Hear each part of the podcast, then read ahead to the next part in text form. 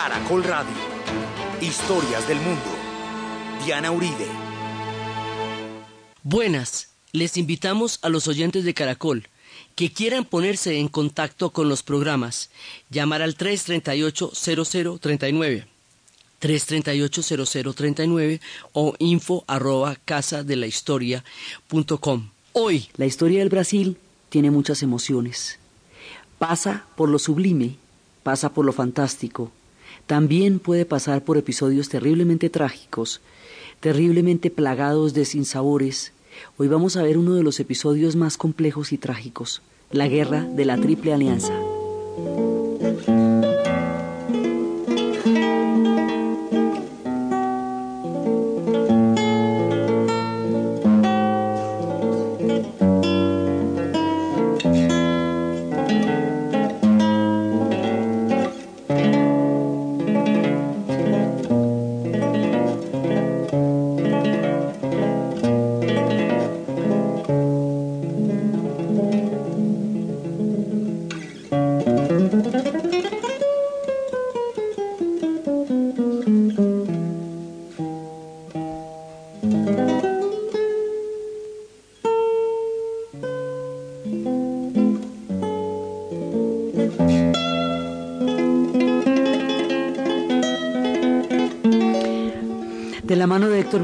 De quien hablaremos en alguna ocasión bastante, empezamos esta historia. Nosotros hemos visto en el Brasil toda clase de emociones. Los esplendores, el delirio, la locura, la extravagancia, el heroísmo, eh, las cosas más sorprendentes, las bonanzas, las miserias, las historias. Esta es una historia sucia, porque es una guerra que va a producirse entre lo que es Uruguay, Argentina y Brasil contra el Paraguay y que va a llevar a la destrucción total del Paraguay. Se conocerá como la Guerra de la Triple Alianza. Paraguay empezó, pero Paraguay lo perdió todo, todo hasta la actualidad, en esa guerra, y eso es parte también de la historia de estos pueblos, porque los pueblos todos tienen sus esplendores y sus miserias. Entonces, la cosa está en que a partir del Tratado de Tordesillas, desde la época en que el imperio portugués y el imperio español se dividieron la América, hay una zona gris, hay una zona, eh, digamos, un territorio en disputa que nunca quedó específicamente delimitado y que siempre estuvo en la ambigüedad entre uno y otro. Ese territorio corresponde a lo que actualmente son los países de Paraguay y Uruguay. Ese pedacito de ahí quedó como más o menos. Entonces empezó una disputa desde el tiempo de Tordesillas de parte de los españoles para mantener la raya del tratado por ahí e impedir a toda costa que los portugueses se extendieran por Tordesillas y de parte de los, de los portugueses para extenderse en la medida de las posibilidades porque finalmente eso podía ser de para un lado o se podía ser de para el otro según cómo interpretara el tratado. Digamos, estas son las raíces y la formación de estos países. Entonces, originalmente, para evitar el avance del imperio portugués, se fundó como dos fortalezas a ambos lados del delta del río de la Plata, dos ciudades que habrían de ser como una especie de tenaza, de llave, de pinza, para impedir la expansión portuguesa. Esas ciudades fueron Montevideo y Buenos Aires. Buenos Aires se fundó, hubo que fundarla dos veces, porque la primera vez que fundaron a Buenos Aires, los pueblos de la Patagonia se comieron a la expedición, se almorzaron al combo que llegó, eh, hundieron las naves, los caballos y el ganado que llevaba esa primera expedición quedaron salvajes y son el origen de los caballos salvajes de la Pampa. Y 53 años después hubo que volver a fundar Buenos Aires porque se necesitaba como una fortaleza para impedir la expansión. Ese territorio siempre estuvo en disputa entre unos y otros, y ese territorio fue por donde entraron más adelante las misiones jesuíticas, que fue cuando vimos todo lo de la misión, que fue ese trabajo de los jesuitas directamente con la gente guaraní, y cómo en el momento en que van a ser expulsados, se van a enfrentar, primero que todo se van a enfrentar a los mismos españoles y después se van a enfrentar a, los portugueses y se van a enfrentar a todo el mundo con un ejército indígena absolutamente poderoso y convencido. Los jesuitas van a pelear de la mano de ellos hasta que finalmente termine el tiempo de las misiones. Único testimonio que hasta ahora hemos tenido de una situación armónica en el encuentro de las culturas europeas con las indígenas. De resto no hay, no hay muchos datos al respecto. Entonces ahí también estuvieron las, las visiones de la época de los guaraníes y de los jesuitas, pero es un territorio, digamos, remoto dentro de la inmensa geografía de la América y es un territorio que siempre estuvo en una zona, en una zona gris, en una zona fronteriza. Entonces cuando ya viene el, el momento en que empieza la independencia de los pueblos de la América Latina, en ese momento va a empezar el proceso de fragmentación había un gran virreinato que era el virreinato del Río de la Plata.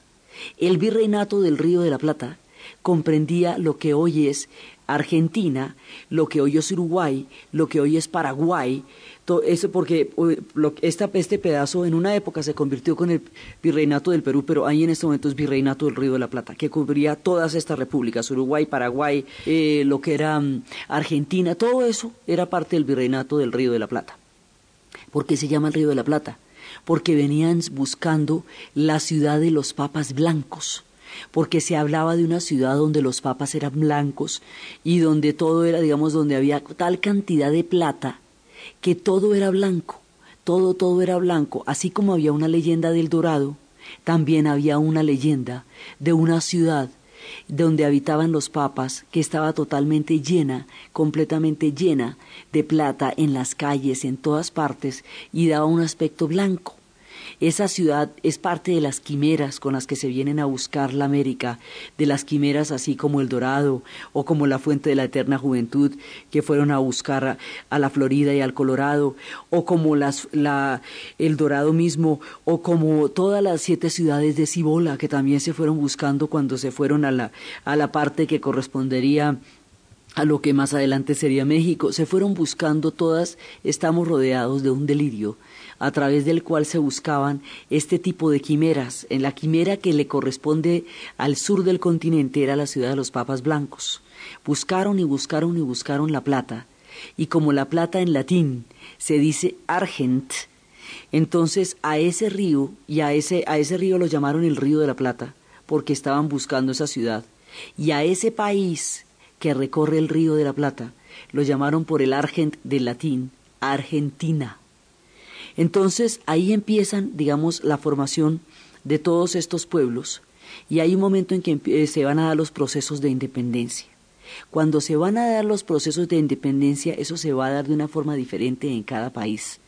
Argentina empieza la independencia temprana y la independencia, una vez después de las juntas, habíamos hablado que los procesos de 1810, 1811, 1812 que empezaron lo que corresponde nosotros al 20 de julio de 1810. Esos procesos que empezaron en el momento de la fractura de la península ibérica por parte de la invasión napoleónica, esos proyectos en algunas partes va a haber reconquista, como en el caso de Colombia y como en el caso de Venezuela, pero en otras no. Argentina, una vez completado ese proceso, va a luchar por la independencia cinco años más hasta que en 1816 Argentina se vuelve completamente independiente de España. Uruguay va a empezar, para poder existir el Uruguay, va a tener que independizarse A de España, B de Argentina, C de Brasil, porque le cayeron los tres encima porque cada uno reclamaba al Uruguay como una provincia suya. Los argentinos pensaban que era el delta, que la ciudad que quedaba al otro lado del delta, y que pues eso era como un barrio, porque es que además ese paso de Buenos Aires a, a Montevideo por el paso del Tigre dura media hora. Entonces eso, digamos, es un paso muy, muy, muy estrecho porque son los dos márgenes del delta. Entonces pensaban que eran de ellos. Los brasileros lo llamaban la banda oriental y para ellos era una provincia oriental. Entonces a Uruguay le tocó, para poderse independizar, hacerse la vuelta con los tres, con España, con Argentina y con Brasil hasta que finalmente reconocen los tres que tiene derecho a estar, porque las disputas entre Brasil y Argentina por esos territorios había llevado a una cantidad de, digamos, de situaciones de tensión. Entonces los ingleses velados protagonistas de nuestras historias en este drama, los convencieron de que dejaran existir al Uruguay como una especie de estado tapón, de manera que hubiera como un colchón, algo así como lo que sería Albania entre el Imperio Otomano y el Imperio Austrohúngaro en los Balcanes, estados tapones que se hacen para amortiguar dos pueblos que se están enfrentando permanentemente por territorios. Entonces, digamos, los ingleses convencieron a esta gente diplomáticamente que dejaran existir al, Uruguay, que unos, los brasileños llamaban la banda oriental y que otros lo llamaban una provincia que quedaba al otro lado del delta, que lo dejaran existir como Estado nacional y de esa manera se lograba el amortiguador de estos dos pueblos que se estaban, que se estaban encontrando permanentemente y eso le permitió la existencia al a, a lo que va a ser el Uruguay. Paraguay la hace sencillita Paraguay la hace suave, suave, suave. Paraguay no se va a meter en una de esas batallas, Paraguay no va a tener toda esa cantidad de cosas que va a tener, porque en Uruguay les tocó toda la mano de, Artigas, estos héroes del sur que van desde San Martín por todo el río de la Plata hasta O'Higgins, por Chile, hasta todos estos de que tuvieron que luchar por la independencia contra España, todos los grandes héroes del sur del continente, los próceres suyos, pues San Martín el primero, que con Bolívar tenían el gran sueño de América, y todos, toda la parte de independencia del sur, pero San Martín después se va para Europa cuando termina la independencia de Argentina, cuando empieza a ver las divisiones. Entonces, Paraguay la va a ser diferente.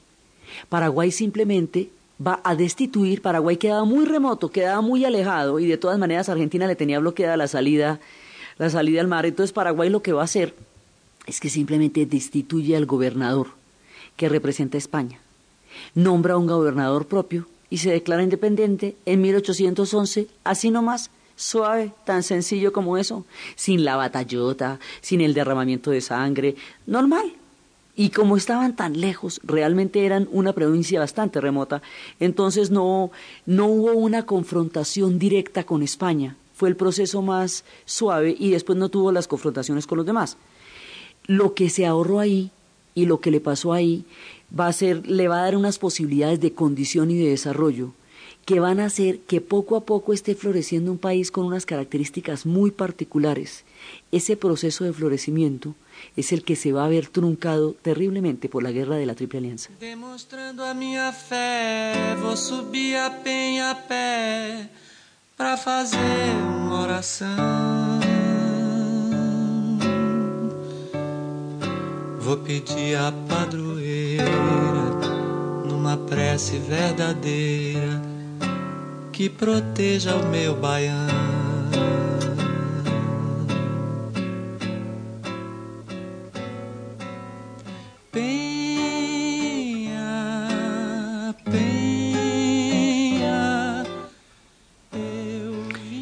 El Uruguay va a intentar, digamos, hay dos pueblos que están en la mitad de los dos grandes. Los dos grandes son Brasil y Argentina. Pero hay dos pueblos que están en la mitad, que son el Uruguay y el Paraguay. Paraguay logra su fórmula de independizarse solito. Y va a tener un personaje que va a ser un dictador. Ese dictador va a ser un personaje absolutamente literario y se le va a conocer con el nombre de Francia Sí, de, porque iba a ser, él iba a ser una, uno de los personajes más novelescos que uno se pueda imaginar. Es un tipo que va a crear una república suya, propia suya, y que lo van a llamar, se llama Gaspar Rodríguez de Francia. Él va a mandar y va a hacer su propio país a su medida. Y será, eh, se va, primero se va, va a trabajar cinco años, va a gobernar cinco años, y luego se va a nombrar vitalicio, se va a llamar Yo el Supremo. A él hay una novela de Augusto Roa Bastos dentro de la novela del dictador dedicada a la personalidad de este tipo, que era, mejor dicho, él creó su propia República del Paraguay. En su República del Paraguay no pasa sino lo que él dice. Y allá en esa república se dedica a, a, crear condiciones de autosubsistencia. A través de la ganadería y a través de la agricultura va a crear condiciones de subsistencia propias. Va a aislar durante mucho tiempo al Paraguay ahí ni entra ni sale nadie y nadie se va a saber ningún chisme del Paraguay.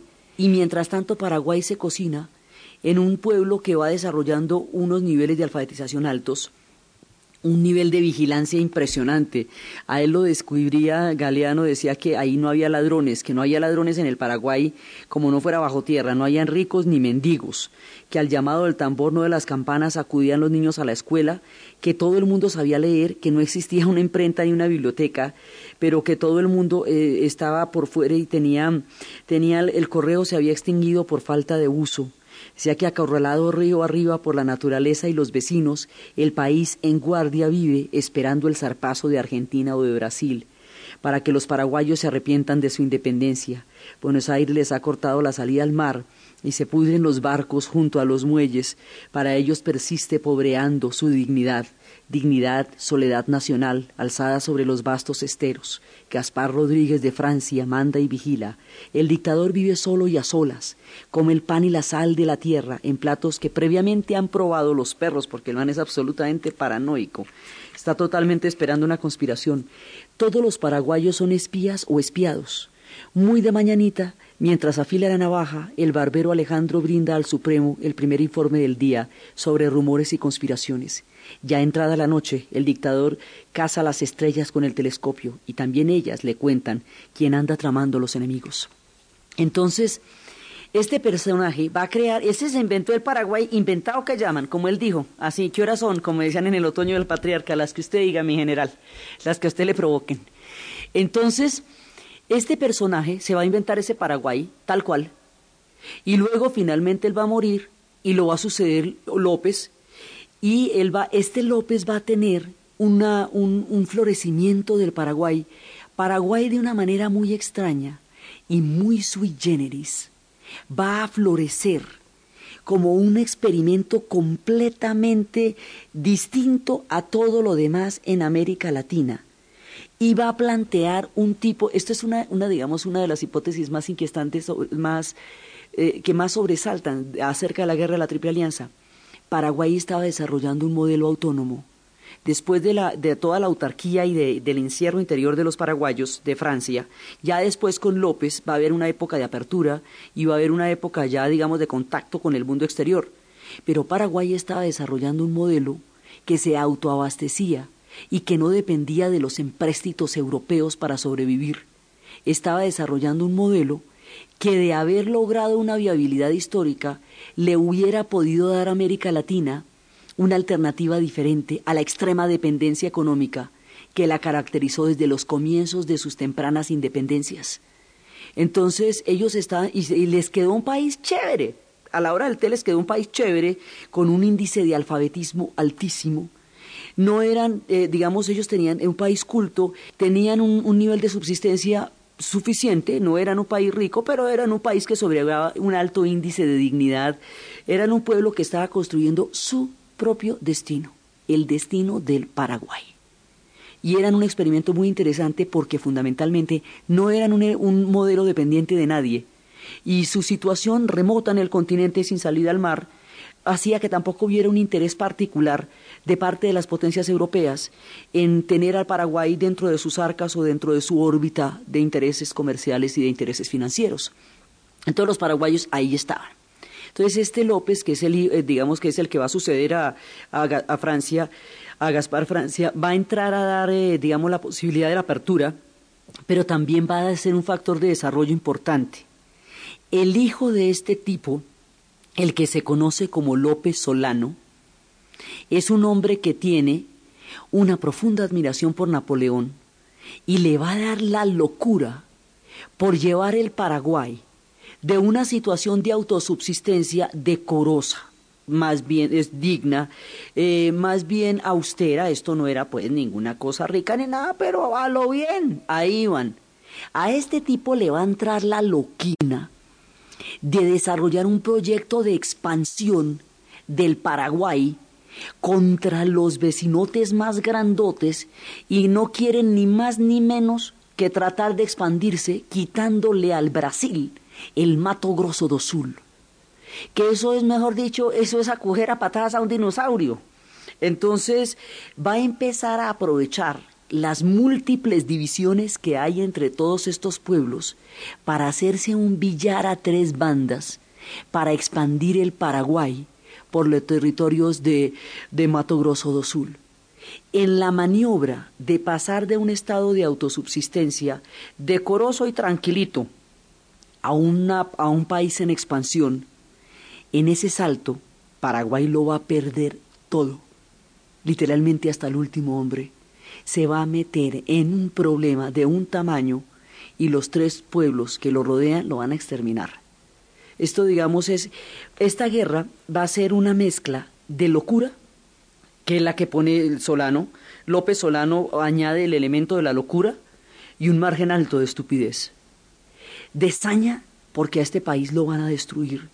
De derrota, porque todo el mundo va a salir perdiendo. Vamos a ver después cómo se desarrollan los acontecimientos. El proyecto es que a López Solano, que es admirador de Napoleón, le parece chévere quitarle al Brasil el Mato Grosso do Sul y, que va a aprovechar todos los conflictos que hay entre Brasil y, todos los, pueblos del Uruguay y de la Argentina, los conflictos que hay entre cada una de estas sociedades, para navegar por entre los problemas hasta buscar su expansión de territorios.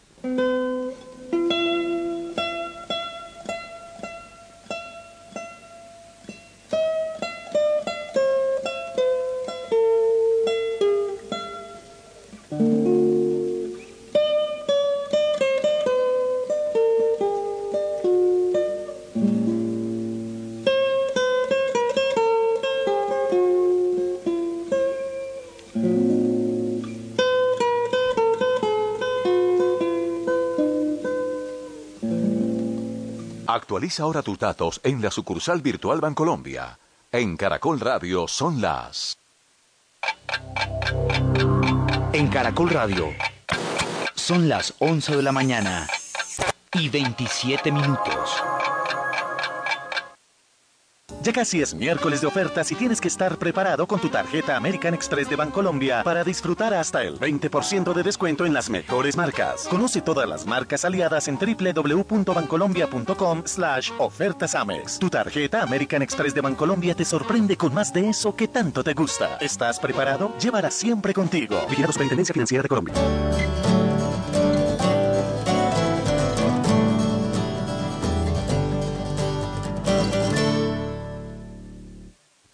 Este 4 de agosto a las 12 de la noche, amaneciendo a lunes, así canta Colombia a través de Caracol Radio, más compañía. Tendremos intérpretes extranjeros en nuestra tierra colombiana. Canciones de antes y canciones de siempre.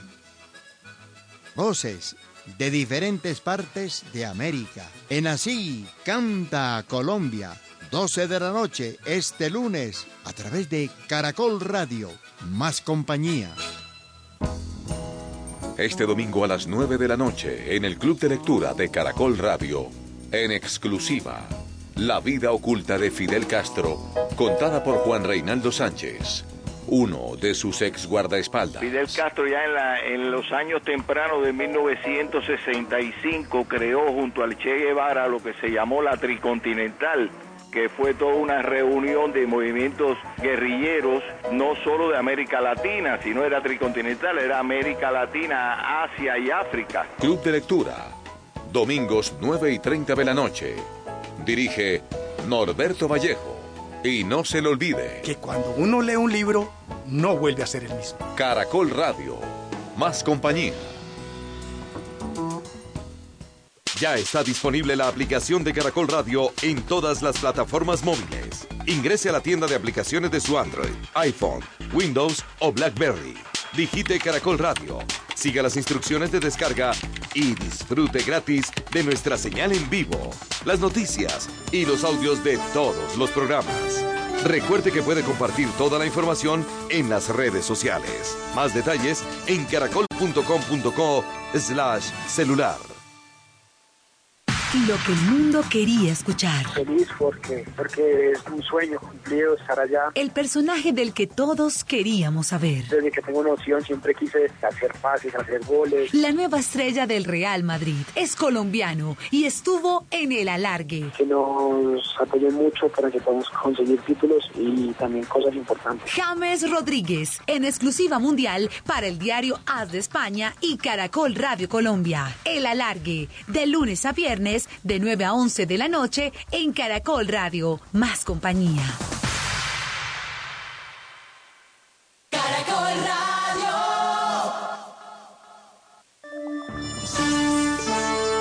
Caracol Radio, señal satélite.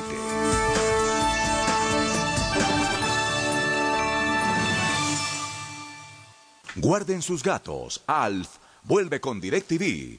DirecTV da la hora en Caracol Radio. 11 de la mañana 31 minutos. Con DirecTV puedes ver la mejor programación dentro o fuera de tu casa. No hay problema. En tu televisión, en tu tableta y en tu smartphone si estás ordeñando una vaca. Con DirecTV, la mejor programación, películas, series y deportes, como, cuando y donde quieras. Mientras corres en el parque, pero no te tropieces con un farol. Suscríbete ya a cero pesos afiliando el pago mensual con cualquier tarjeta de crédito. Llama ya. DirecTV te cambia la vida. Esto sí que saben de entretenimiento. Oferta válida del 1 de agosto al 30 de septiembre de 2014 afiliando el débito automático a tarjeta de crédito. No aplica para planes prepago ni bronce max. Condiciones y restricciones en directv.com.co. Última hora, Deportiva Caracol. Simonis, la jugada brillante. Simonis. El internacional colombiano Radamel Falcao García volvió a marcar hoy domingo en su primer partido como titular con el Mónaco, después de más de seis meses de ausencia por lesión al abrir el marcador en el partido de la Emirates Cup que enfrenta a su equipo con el Arsenal londinense.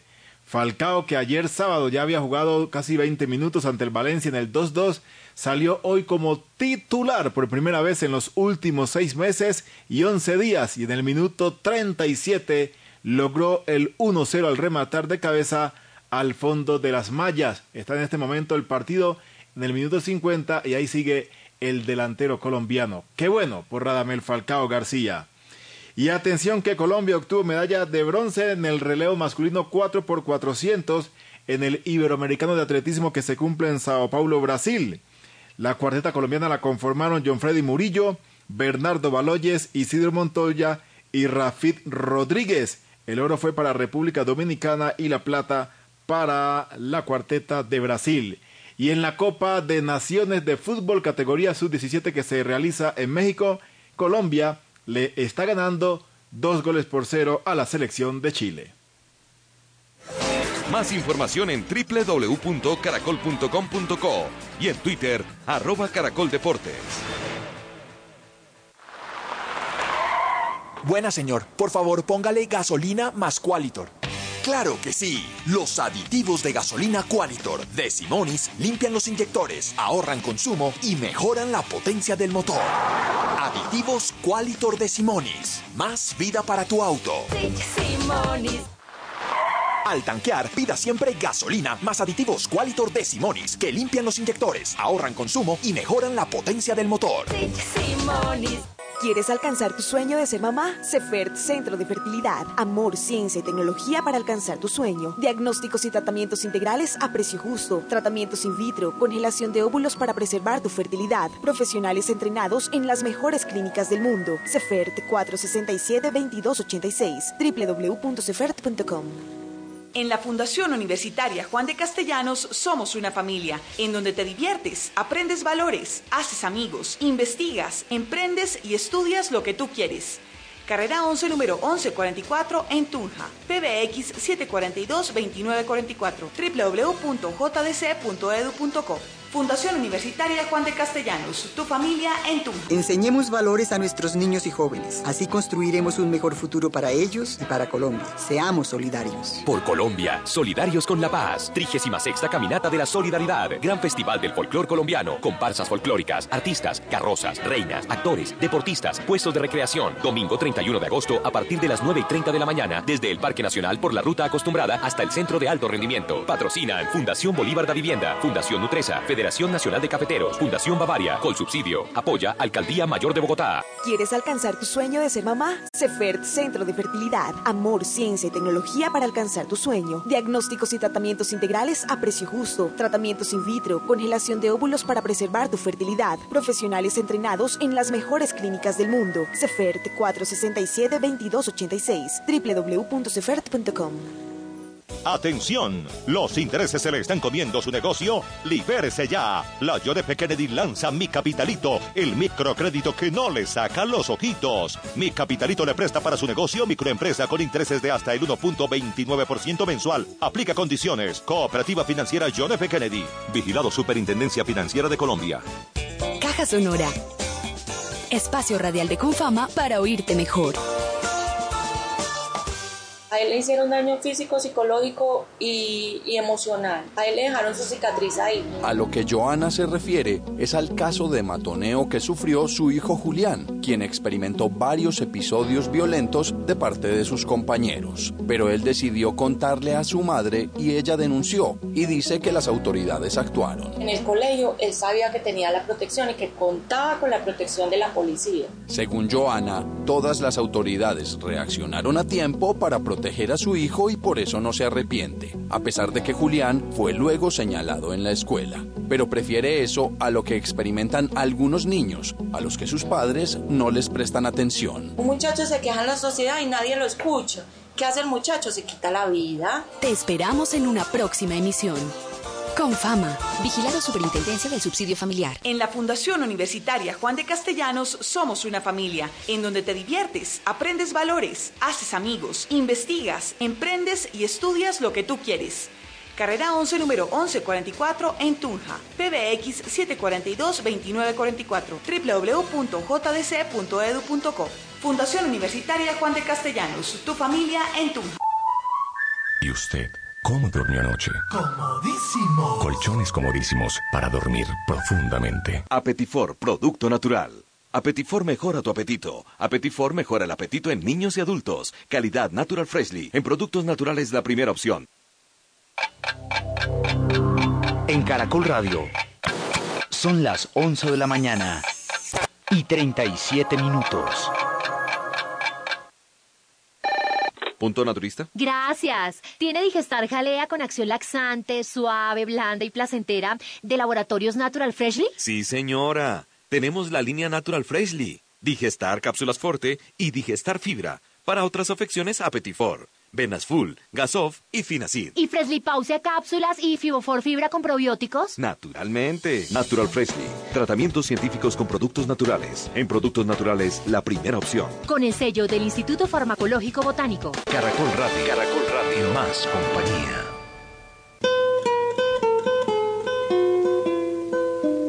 Continuamos en la historia del mundo con Diana Uribe.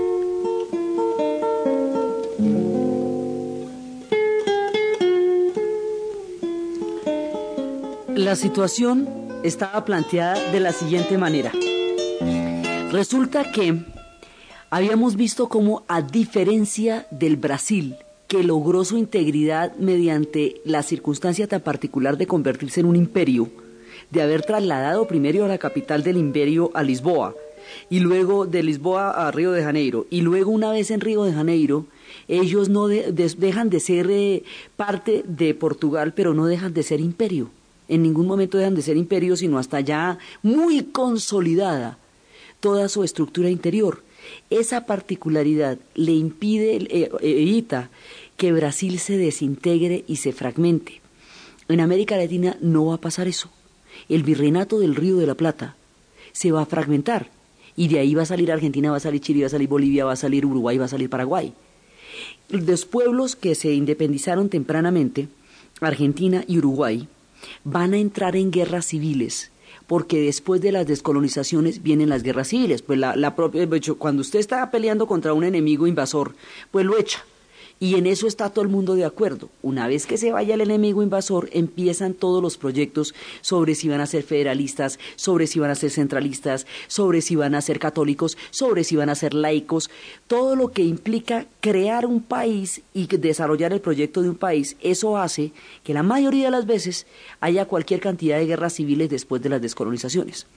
Argentina va a tener un lío muy grande entre las provincias y Buenos Aires porque el resto de la Argentina siempre se va a sentir relegado con respecto a la importancia de Buenos Aires. Hoy por hoy Argentina tiene alrededor de 30 millones de habitantes, de los cuales 14 millones viven en Buenos Aires. Entonces, ese conflicto entre el centro y la capital, entre el centro y la periferia, siempre va a desgarrar a la Argentina y todas esas provincias, Corrientes, La Rioja, se van a sentir relegadas con respecto a la importancia de Buenos Aires. Ese es un conflicto. En el, en el Uruguay va a haber una guerra civil entre dos partidos políticos, que son los blancos y los colorados. Y siempre van a estar disputándose el, poder y todo eso, como hubo guerra civil. Entonces, la guerra civil, estas guerras civiles que se van dando, se atraviesan toda la América, desde los problemas entre la periferia y el centro en Argentina, desde los problemas entre los blancos y los colorados en Uruguay, hasta las 40 guerras civiles que se vivieron en Colombia durante esa época. Las guerras civiles que nosotros vivimos son parte de ese contexto, de ese proceso y del nacimiento de todos los países de la América Española después de la independencia sobre entre el federalismo y el centralismo, entre todo eso, todo lo que significaba eso, las constituciones, si eran estados federales, si eran estados laicos, el concordato, todos esos datos, todos esos puntos que atravesamos nosotros también los atravesaron ellos, exactamente de la misma manera. En la guerra civil entre los blancos y los colorados en el Uruguay, se usaba que ellos se apoyaran en el Brasil, para, para, eh, para contra sus enemigos. Los colorados le pidieron ayuda al Brasil para que entrara tropas y los ayudara en la guerra contra los blancos. Y de esa manera el Brasil encontró una legitimidad para avanzar sobre el, sobre el Uruguay, que era de todas maneras la antigua banda oriental. Entonces, ¿cuál era el plan de, de Solano López? De López era, era, la más rara del mundo. El plan era el siguiente el plan del, de, digamos, del dictador eh, paraguayo. El plan era atravesar todos estos conflictos, es decir, lograr el apoyo de los blancos en el Uruguay, porque los, los, los, el otro, los colorados tienen el apoyo de los brasileros, ¿cierto? Entonces, lograr el apoyo de los blancos contra los colorados, lograr el apoyo de las provincias en Argentina contra Buenos Aires. Como hay unos bandos enfrentados en cada una de estas regiones, la provincia contra la capital en Argentina, los blancos contra los colorados en el, en el Uruguay y los brasileros ahí a la saga de los conflictos. Ellos tenían lo suyo, pero estaban ahí mirando cómo se estaba dando la, la geopolítica de la región. Entonces ahí hay una, digamos, están definiendo muchas cosas los ingleses ya habían intentado apoderarse de las, provincias del Río de la Plata mediante el viejo truco de utilizar a Carlota Joaquina. ¿Se acuerda que le habían dicho que se volviera la reina del Río de la Plata y que Joao le había dicho que no había peligro? que eso sí, mejor dicho, no se le fuera ocurriendo a la figurita porque inmediatamente la bajaban de ahí, le quitaban la corona portuguesa y que mirara a ver qué iba a hacer. Pues todos estos son los intentos por ver quién se va quedando con todo eso. Y una vez que se independizan estos países, ¿en dónde van a quedar cada uno? El plan de este tipo, el plan de Solano López, es el siguiente. Es aprovechar todos esos conflictos de manera tal que él pueda terminar anexándose el Mato Graso do Sul. Y de esa, porque Paraguay es chiquito, ese, digamos, es viable, es económicamente chévere, es alfabetizado, es nice, pero chiquito. Entonces lo que quiere es eh, expandirlo por el Mato Grosso do Sul logrando los apoyos de las otras fracciones que están en conflicto y que tienen el apoyo del Brasil, es decir, situándose al otro lado del Brasil. Brasil estaba apoyando a los colorados contra los blancos en el Uruguay, así que se trataba de apoyar a los blancos contra los colorados. Y como Argentina se estaba disputando esto también, y Argentina tenía el problema de las provincias contra la periferia, entonces apoyar a las provincias en su, eh, contra la capital en su lucha contra Buenos Aires al tratar de meterse por entre este colibrerío de problemas, que, es, digamos, como intentar atravesar una multitud eh, a toda carrera, lo que va a hacer es el efecto contrario. Va a hacer que Argentina, Uruguay y Brasil formen una alianza contra el Paraguay a esa alianza se le va a conocer como la, e, esto va a ser, por eso es que se le llama la guerra de la triple alianza. Entonces se le salió el tiro por la culata hizo una, una maniobra esas así bien miedosas como la, la de Hussein invadiendo Kuwait, una cosa de esas, digamos, como, como de, de, de, hacer una expansión, un salto de expansión y atacó. Al producir el ataque, al iniciar la guerra, empiezan los ejércitos a devolver el ataque. Y al devolver el ataque, este tipo logró convencer al pueblo paraguayo que tenían que tener la resistencia y, el, y la pelea más heroica del mundo, porque si ellos perdían esa guerra no iban a sobrevivir y no iba a haber patria, lo cual terminó siendo cierto casi por un pelito. Y los otros tres vieron en esta guerra la posibilidad de repartirse el Paraguay.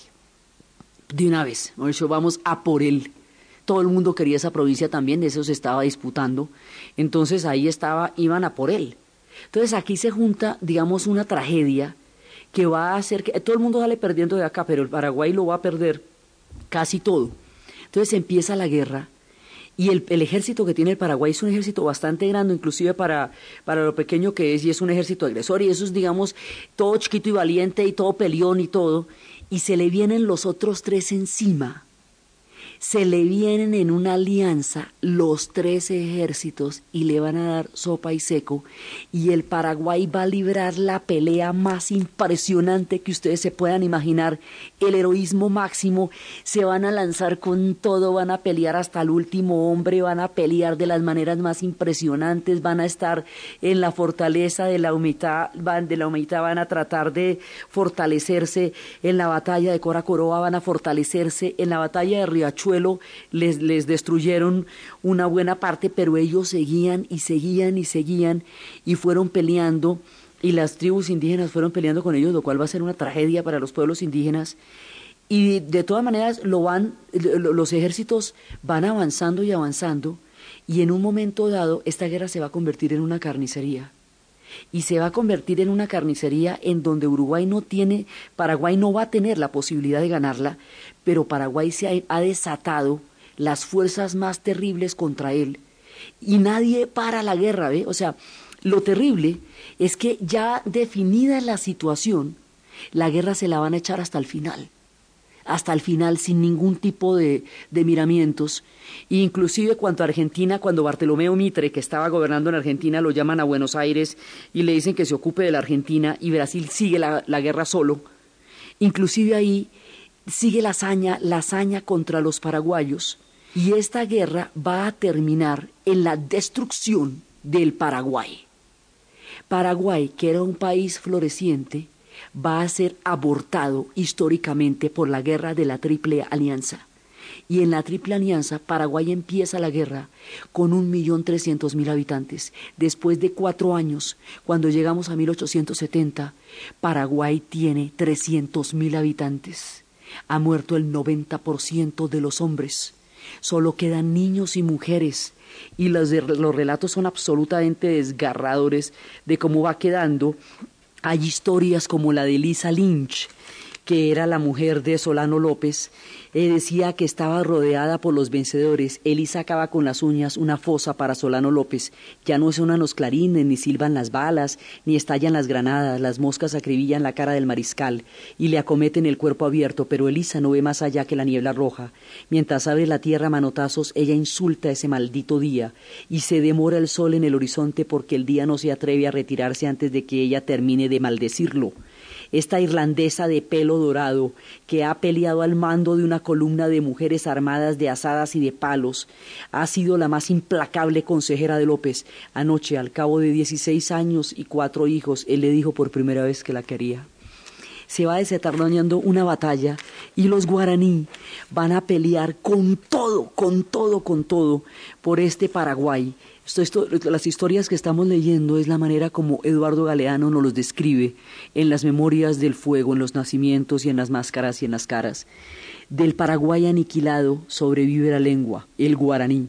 Misteriosos poderes tiene el guaraní, lengua de indios, lengua de conquistados que los conquistadores hicieron suya. A pesar de las prohibiciones y desprecios, el guaraní es la lengua nacional de esta patria en escombros, y lengua nacional seguirá siendo, aunque la ley no lo quiera. Aquí el mosquito se seguirá llamando uña de diablo y caballito del diablo la libélula. Seguirán siendo fuegos de la luna las estrellas y el crepúsculo la boca de la noche. En guaraní, han pronunciado los soldados paraguayos su santo y seña y sus arengas mientras duró la guerra, y en guaraní han cantado, en guaraní callan, y ahora los muertos en guaraní. Entonces, esta gente va a desarrollar una guerra de tales proporciones que va a morir el 90% de la población masculina, van a quedar durante la siguiente generación solamente en mujeres y niños, y va a tener que declararse la poligamia porque no quedan hombres suficientes para reconstruir el Paraguay, el Paraguay como, como proyecto histórico, como la viabilidad de un modelo diferente, de una, de una posibilidad de desarrollo distinta en América Latina, ha quedado sepultada. De una manera terrible por la guerra de la Triple Alianza, por la osadía demencial, napoleónica y delirante de Solano López, por la alianza de los tres ejércitos que hasta el final de la destrucción entraron a una carnicería tal que los brasileros mismos empezaron a sentir vergüenza de su participación en esa guerra y se dividieron ellos con respecto a por qué continuaban esta carnicería, por qué no les decían que pararan, por qué destruyeron de esta manera el Paraguay. Un cierto karma histórico aún inunda el Brasil, una sensación remota de vacío y sangre que no se justificaba para una guerra tan terrible. Brasil no fue el agresor, pero la manera como se involucró en esta guerra destruyó al Paraguay. Paraguay nunca se levantó. Más adelante tendría las guerras del Chaco, ahí se desarrolló otro poco de territorio que le quitó a Bolivia, y poco a poco logró sobreaguar, muy precariamente, muy aisladamente dentro del continente. Esta guerra fue su sentencia. ¿Para quién fue un negocio esta guerra? Es lo que nos cuentan los mismos brasileros en su historia. Por supuesto no fue un gran negocio, dicen que la guerra fue un gran negocio, pero que no lo fue para el Paraguay, porque quedó destrozado a extremos totales, totalmente destrozado, por los, especialmente por el ejército brasilero, porque perdió más de la mitad de la población, porque fue por, por, por, toda la cantidad de, de destrozos que apenas quedaron mujeres y niños, para todos fueron, ellos no se recuperaron nunca de este golpe.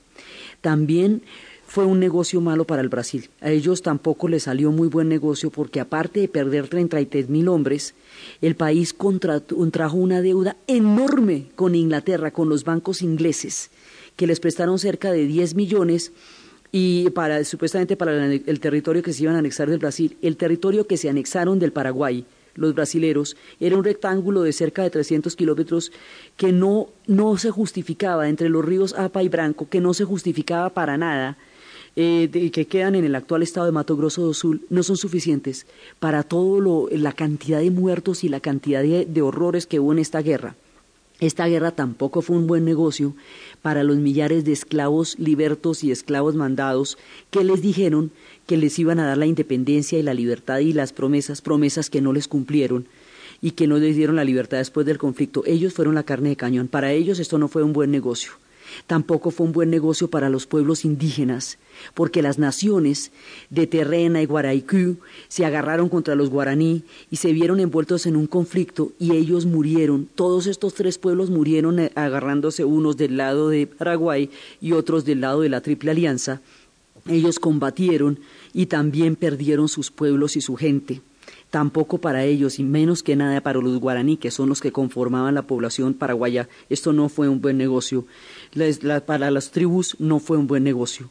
Tampoco fue un buen negocio para Argentina, que no consiguió tampoco eh, las anexiones del territorio paraguayo, porque la idea de la Triple Alianza era repartirse el Paraguay de la manera como Austria, Prusia y Rusia se repartieron a Polonia durante el siglo XIX. Entonces, era para eso, a por Paraguay. Ellos no, finalmente no lograron anexarse en ninguna parte del territorio, quedaron endeudados con los ingleses hasta las orejas y no se compensó para nada. Uruguay también contrajo muchas deudas, tampoco logró una, una sustancial victoria. Mejor dicho, ganar no ganó nadie, solamente los banqueros. Los verdaderos que ganaron fueron los banqueros. La banca inglesa, que había prestado cualquier cantidad de dinero para que se mataran entre todos estos pueblos, fueron los únicos ganadores porque hicieron inmensas fortunas de esta guerra, la más sangrienta y terrible que ha habido en el continente. Perder perdieron todos. Brasil conserva su Mato Grosso do Sul y se anexa a un pedazo del Paraguay. Paraguay pierde hasta el último hombre y el castillo de naipes de una posibilidad histórica diferente. Argentina y Uruguay no ganan nada, para todos queda la vergüenza la vergüenza de haber aplastado a Paraguay y Paraguay el resultado de su propia osadía, revestida de estupidez y delirio, en uno de los episodios más trágicos pero también más trascendentales de la historia que muestra de América Latina, que muestra la esterilidad de una guerra de expansión y de reparto que dejó a estos tres pueblos entre el sabor de la vergüenza y la destrucción. Después de este episodio, tan amargo pero importante, nos vamos para la siguiente vez a una de las gestas más heroicas e importantes de la historia del Brasil, la esclavitud, la abolición de la esclavitud, el momento en que a los albores del siglo XX, Brasil por fin decide poner fin a este terrible flagelo en una de las luchas sociales más épicas de toda su historia. Eso es lo que vamos a ver en el siguiente programa, la abolición de la esclavitud. Entonces, desde la osadía delirante de Solano López hasta los proyectos de expansión, la destrucción del Paraguay, el sabor amargo de los brasileros, de estas historias paradójicas que también forman parte de toda la saga del nacimiento, esplendores y miserias de todos estos pueblos. En la narración, Diana Uribe. En la producción, Jessy Rodríguez. Y para ustedes, feliz fin de semana.